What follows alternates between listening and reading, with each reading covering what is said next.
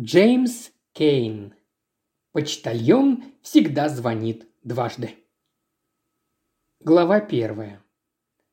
Из грузовика с сеном меня выбросили где-то в полдень. Я наткнулся на него вчера вечером у границы, и едва я залез под брезент, как тут же уснул. Мне это было необходимо после трех недель в Тихуане, и я еще храпел, когда они остановились на обочине, чтобы дать остыть мотору – Тут они увидели ногу, торчащую из-под брезента, и вышвырнули меня. Я попытался было как-нибудь выкрутиться, но они только тупо пялились на меня, и номер не прошел. Зато они дали мне сигарету, и я зашагал по дороге в поисках завтрака. Так я и наткнулся на заведение у двух дубов. Это был обычный мотель, каких в Калифорнии миллионы. Там была закусочная, а над ней комнаты, где жили хозяева – Несколько в стороне бензоколонка, а сзади полдюжины домиков для постояльцев. Я зашел в закусочную, присел отдохнуть у окна и стал смотреть на дорогу. Когда появился этот грек, я спросил, не было ли у них парня в Кадиллаке. «Мы должны были здесь встретиться», – сказал я, – «а заодно и пообедать». «Сегодня нет», – ответил грек, накрыл мне один из столов и поинтересовался, что я буду есть. Я заказал апельсиновый сок, кукурузные хлопья, яичницу с ветчиной, энчильядос, блинчики и кофе. Он вернулся в мгновение ока, неся апельсиновый сок и кукурузные хлопья. «Подождите минутку. Мне нужно вам кое-что сказать. Если тот парень не появится, то вам придется это убрать. Честно говоря, я просто на мели.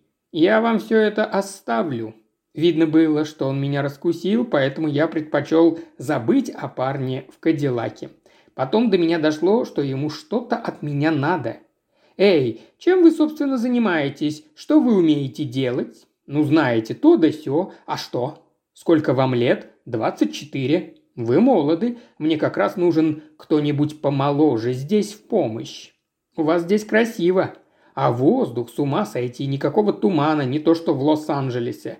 Тумана здесь вообще не бывает. Красиво и ясно. Все время ясно. И закат тут должен быть хорош. Уже сейчас это чувствуется. А как тут спится? Вы разбираетесь в автомобилях? Сумеете починить? Разумеется, я придорожный автомеханик. Он еще распространялся о воздухе, о том, насколько здоровее он себя чувствует с тех пор, как купил этот дом, и о том, что он не понимает, почему его помощники здесь долго не задерживаются. Я бы мог ему это объяснить, но дал возможность выговориться. «Ну, думаете, вам бы тут понравилось?» К этому времени я уже допил кофе и закурил предложенную мне сигарету. Скажу вам откровенно, у меня есть еще кое-какие предложения, в этом все дело, но я подумаю, обещаю вам. И тут я увидел ее. Она была на кухне, но вышла убрать за мной посуду. Несмотря на фигуру, ее нельзя было назвать красавицей, однако выглядела она привлекательно, а накрашенные губы так и хотелось чмокнуть. «Это моя жена». На меня она даже не взглянула, я кивнул греку, взмахнул сигаретой и только. Она унесла посуду, а мы вели себя так, как будто ее и не было. Потом я ушел, но через пять минут вернулся, чтобы оставить записку тому парню в Кадиллаке. Мне понадобилось полчаса, чтобы дать себя уговорить, и вот я уже стоял у колонки и заклеивал дырявые шины. «Слушай, как тебя зовут?» «Фрэнк Чемберс. А я Ник Пападакис». Мы ударили по рукам, и грек ушел по своим делам. Потом я услышал, как он поет. У него был стальной голос. От колонки отлично была видна кухня. Глава вторая. Около трех появился парень, который совершенно вышел из себя, так как кто-то залепил стикером вытяжную решетку его машины. Мне пришлось взять решетку на кухню, чтобы отпарить стикер. «Ах, эти ваши кукурузные лепешки! На это вы мастера!» «Кого вы имеете в виду?» «Ну, вас и Пападакиса, вас и Ника. Те, что были на обед. Просто объеденье. Вот как. Не найдется тряпки? Придержать. Это не подойдет? Вполне. Думаете, я мексиканка? Вовсе нет. Нет, да, вы не первый. Так послушайте, я такая же белая, как и вы, ясно? Конечно, у меня черные волосы и вообще внешность, но я такая же белая, как и вы. Если собираетесь здесь остаться, зарубите это у себя на носу. «Но вы не похожи на мексиканку. Говорю вам, я такая же белая, как вы». «Но вы нисколько не похожи на мексиканку. У мексиканок широкие бедра и толстые ноги, груди, как дыни, желтая кожа и волосы, как намазанные жиром, а вы же выглядите иначе. Вы стройная, с прекрасной белой кожей, волосы у вас мягкие и волнистые, хотя и черные. Единственное, что у вас мексиканское, так это зубы. У всех мексиканцев прекрасные белые зубы, это нужно признать. Моя девичья фамилия Смит звучит не слишком по-мексикански, вам не кажется? Не слишком. И вообще я не отсюда, я родом из Айовы. Значит, Смит. А как по имени? Кора. Можете меня так называть, если хотите. В эту минуту я окончательно понял, в чем она хотела меня убедить. Дело было не в энчильядос, которые ей приходилось печь, и не в черных волосах. Все дело в том, что она была замужем за греком, поэтому она переставала чувствовать себя белой и явно опасалась, что я начну называть ее миссис Пападакис. Кора, ясно. А что если вы будете называть меня Фрэнк? Она подошла ко мне и стала помогать. Она стояла так близко, что я чувствовал запах ее тела, и тогда я выдал ей на ухо почти шепотом. «А вообще, как получилось, что вы вышли за этого грека?» Она дернулась, как будто я хлестнул ее бичом. «Это не ваше дело!» «Ну да, как же!» «Вот ваша решетка!» «Спасибо!» Я вышел. Мне удалось добиться своего, задеть ее за живое, достаточно глубоко и больно.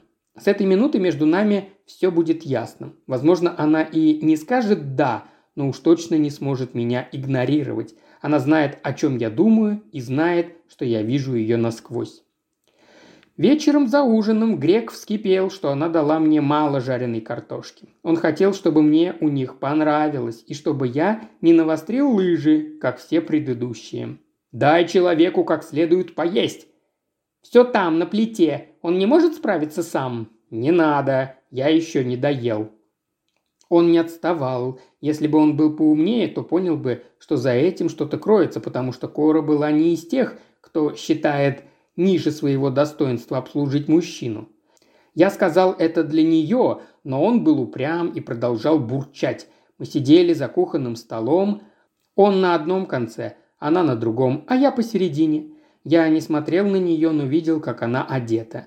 На ней был белый халат, который носят где угодно, и у дантиста, и в пекарне.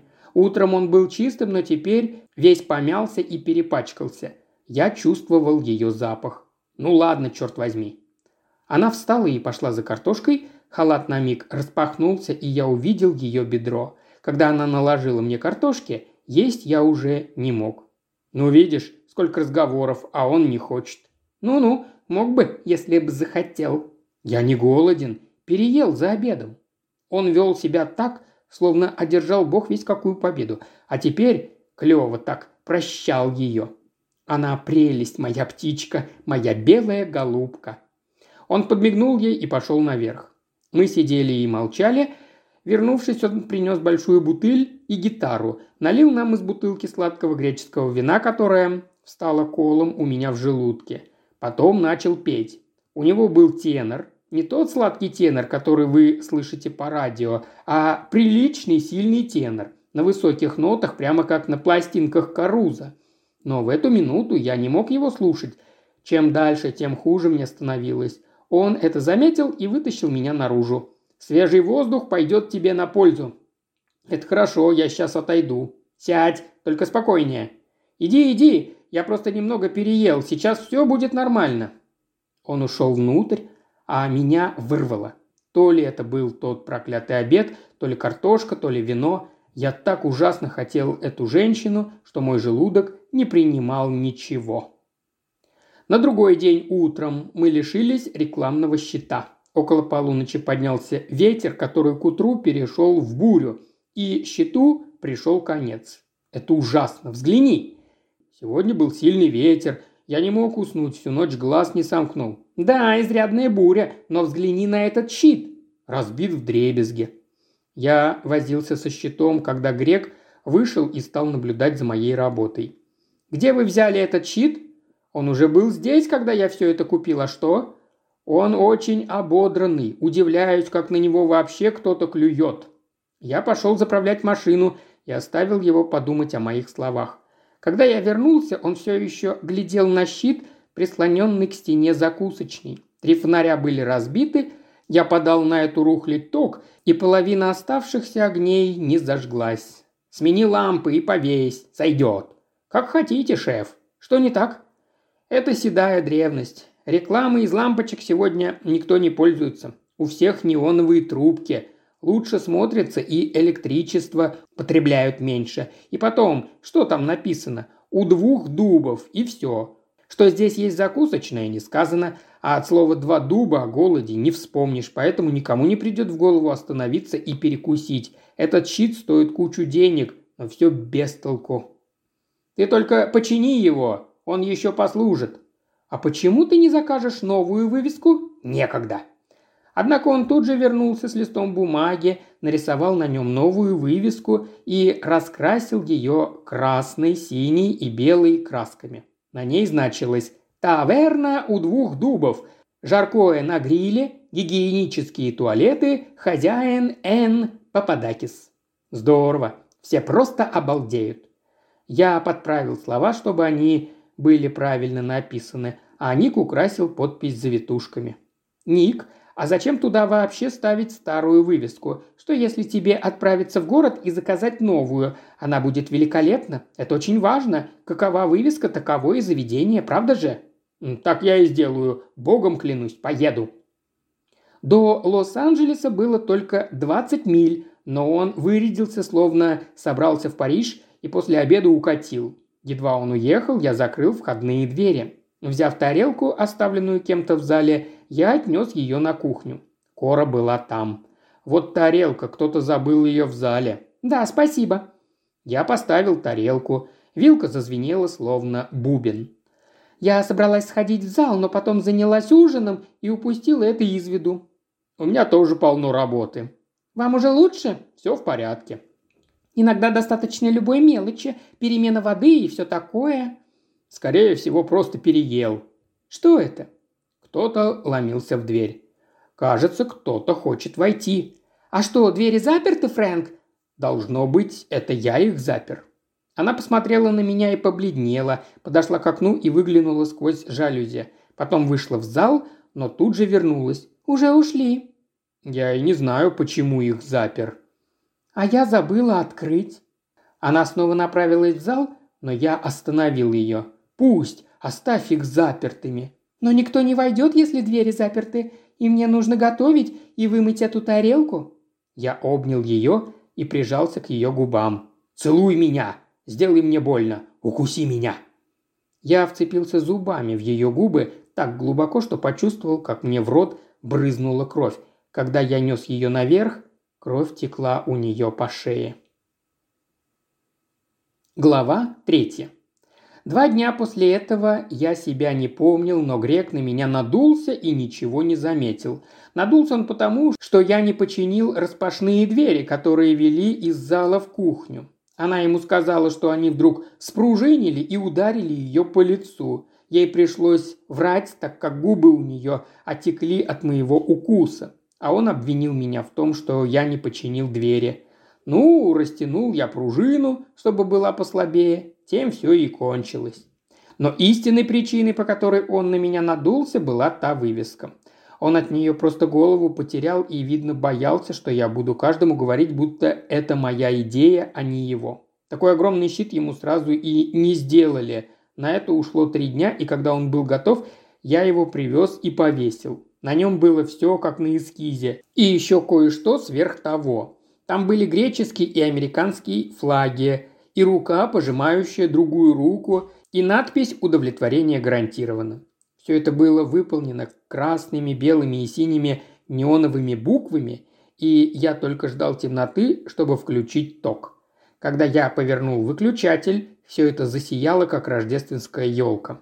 Да, повидал я в жизни рекламных щитов, но такое вижу впервые. Это я должен признать, Ник. Богом клянусь, богом клянусь. Мы пожали друг другу руки, и снова стали друзьями. На другой день я на минутку остался с ней наедине и дал ей такого леща, что она чуть не упала. «Что ты делаешь?» – фыркнула она, как пума. Такой она мне нравилась. «Как дела, Кора?» «Отвратительно!» С этого момента я снова начал чувствовать ее запах. Однажды грек услышал, что какой-то тип неподалеку от нас продает бензин дешевле, чем он. И тут же полез в машину. Съездить посмотреть, что к чему. Я был у себя в комнате, когда он уехал, и тут же помчался было на кухню. Но Кора уже была наверху, стояла в дверях. Я подошел и взглянул на ее рот. Отек уже прошел, но следы зубов все еще были видны. Синие пятнышки на обеих губах. Я коснулся их пальцами, они были мягкими и влажными. Поцеловал их, но не сильно. Легкими, нежными поцелуями. Никогда раньше мне ничего подобного и в голову не приходило. Она оставалась со мной, пока не вернулся грек. Целый час. Мы ничего не делали, просто лежали на постели. Она ерошила мне волосы и смотрела в потолок, как будто размышляя. «Ты любишь пирог с черникой?» «Не знаю, да, пожалуй, да. Я тебе его испеку». «Осторожнее, Фрэнк, ты поломаешь молодые ветки». «Мне нет дела до всяких веток».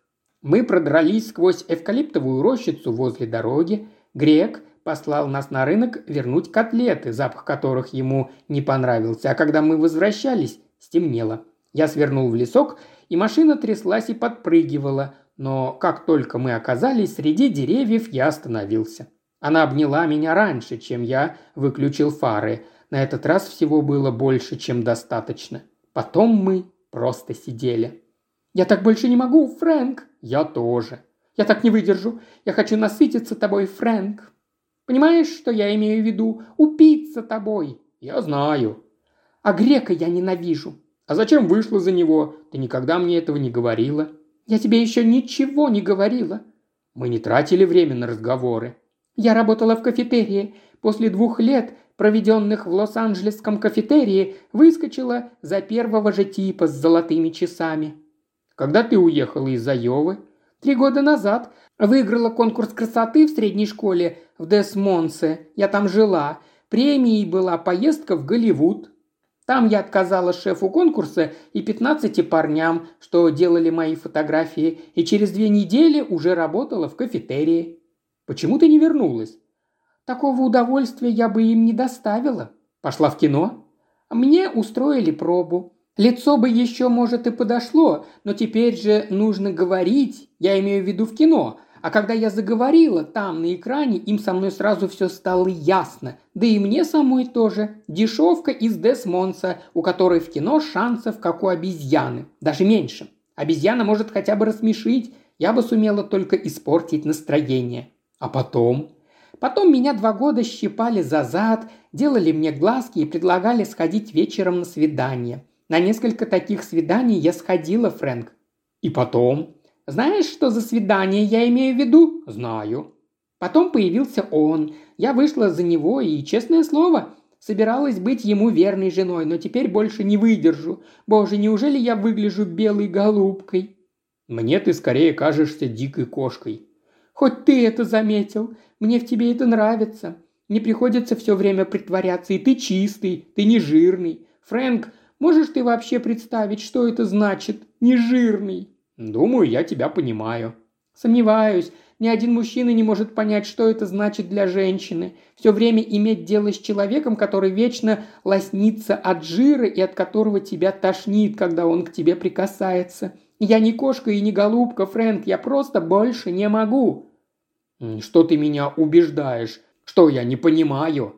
«Ну ладно, пусть я кошка, но не думаю, что я так уж плоха с парнем, который не блестит от жира. Кора, а что если нам собраться и уехать? Я думала об этом, я много об этом думала. Пошлем грека к черту и смоемся, просто смоемся. Куда? Куда угодно, мне все равно. Куда угодно, куда угодно. И куда же? Куда только захотим. Нет, не пойдет. Это значит назад, в кафетерий. Я говорю не о кафетерии, я говорю о великих странствиях. Это потрясающе здорово, Кора, и никто не знает этого лучше, чем я. Я знаю все штучки и фокусы, которые для этого нужны, и умею ими пользоваться. Разве не этого мы хотим? Странствовать с места на место – это у нас в крови. Ты был просто бродягой, у тебя не было даже носков. Но я тебе понравился. Я в тебя сразу влюбилась, я влюбилась бы в тебя и без одежды, не то что без носков. Ты мне больше всего нравишься раздетым, когда я ощущаю твои прекрасные крепкие плечи». «Да, уж мне было от чего накачать мышцы». «Ты весь крепкий, могучий, высокий и крепкий, и у тебя светлые волосы. Ты не жирный, дряблый тип с черными курчавыми волосами, которые каждый вечер поливают репейным маслом». «Да, вот это аромат». «Но это не годится, Фрэнк. Твои странствия не приведут меня обратно в кафетерий. Мне в кафетерий, а тебе куда-нибудь по соседству. На стоянку сторожем в потрепанной униформе. Я разрыдаюсь, если увижу тебя в униформе, Фрэнк». «И что тогда?» Она долго сидела, обхватив обеими руками мою ладонь. «Фрэнк, ты меня любишь?» «Да». «Любишь меня так, что все остальное не важно?» «Да». «Одна возможность у нас все же есть». «И ты говоришь, что ты не дикая кошка». «Я говорю серьезно. Я не такая, как ты думаешь, Фрэнк. Я хочу работать и быть кем-то. Но без любви это все ни к чему. Ты бы мог так, Фрэнк? А женщины нет. Ладно, я сделала ошибку, и теперь мне придется быть жестокой. Хотя бы раз, чтобы ее исправить. Но я не дикая кошка, Фрэнк. Тебя повесят. Если сделать все как следует, то нет. Ты умный, Фрэнк. Я ведь не смогла провести тебя. Ты что-нибудь придумаешь. Есть уйма возможностей. Не беспокойся. Я не первая женщина, которой приходится искать такой выход. Он мне ничего не сделал. Он неплохой парень. Это все равно. Он воняет, если хочешь знать. Он жирный и воняет. И ты думаешь, что я оставлю тебя разгуливать в униформе с надписью «Парк-сервис» на спине? Или «Спасибо, звоните еще», когда у него четыре костюма и дюжина шелковых сорочек? Разве половина в этом деле не моя? Разве я не готовлю? Разве я плохо готовлю? Разве ты не выполняешь свою часть работы?» «Ты говоришь так, как будто это нормальное дело», кто может судить, нормальное оно или нет, если не ты и я?» «Ты и я». «Вот именно, Фрэнк. Все остальное не важно, не так ли? Только ты и я. Странствие и все остальное выбрось из головы». «Все-таки ты кошка. Никогда бы меня не уговорила, если бы не это». «Мы справимся. Поцелуй меня, Фрэнк, в губы». Я поцеловал ее. Она смотрела на меня глазами, сверкающими, как две синие звезды. Я чувствовал себя как в церкви. Уважаемый слушатель, ты прослушал ознакомительный фрагмент аудиокниги. Желаешь продолжить слушать аудиокнигу? Тогда подписывайся на канал Ильи Кривошеева на Бусте. Ссылка на канал в описании.